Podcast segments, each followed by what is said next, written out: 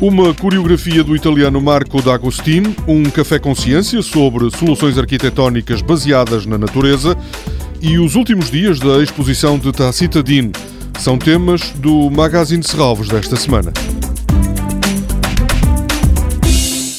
Num mundo em colapso, dois sobreviventes procuram um novo ponto de partida, recorrendo à memória.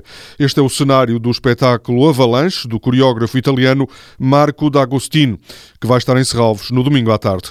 A programadora Cristina Grande antecipa a narrativa desta peça, que está incluída na programação do Festival Dias da Dança. São dois sobreviventes de um mundo que está a colapsar, portanto, que está a terminar e que eles tentam resgatar através de vestígios que ainda resistem, através da memória, da memória vivida. Portanto, é uma peça também sobre a herança, sobre o vivido, sobre a sua catalogação, sobre a sua documentação.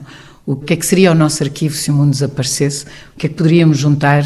E por isso há uma avalanche de palavras resgatadas, que são uh, ditas uh, com diferentes tonalidades, e que estão associadas também à execução de uma avalanche de gestos. No palco vão estar Marco D'Agostino e Teresa Silva. A programadora Cristina Grande diz que têm pela frente uma tarefa difícil, mas também não tem dúvidas de que estão preparados para a desempenhar. São performances exímios, a cumplicidade entre eles tem reflexo na apresentação da avalanche.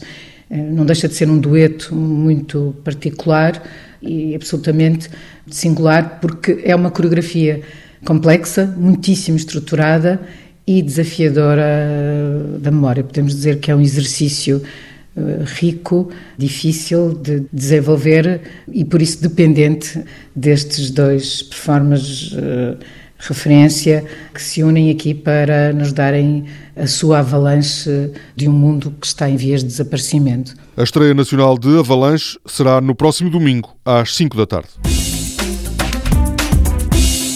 A natureza é a melhor conselheira. É a partir desta ideia que seguirá a conversa do próximo Café Consciência no domingo, às 11 da manhã, na sala multiusos da Quinta de Serralves. A análise estará o Urbinat, um projeto de regeneração e integração de áreas de habitação social. Para cumprir esse objetivo são utilizadas soluções baseadas na natureza. No Café Consciência vai estar José Miguel Lameiras, doutorado em arquitetura paisagista, professor auxiliar convidado da Universidade do Porto e um dos coordenadores coordenadores do Centro de Investigação em Biodiversidade e Recursos Genéticos.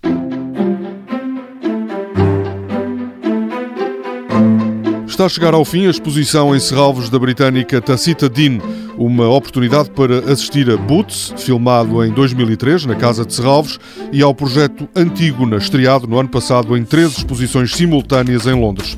Também no museu continua até 24 de junho a exposição de Joana Vasconcelos, I'm Your Mirror.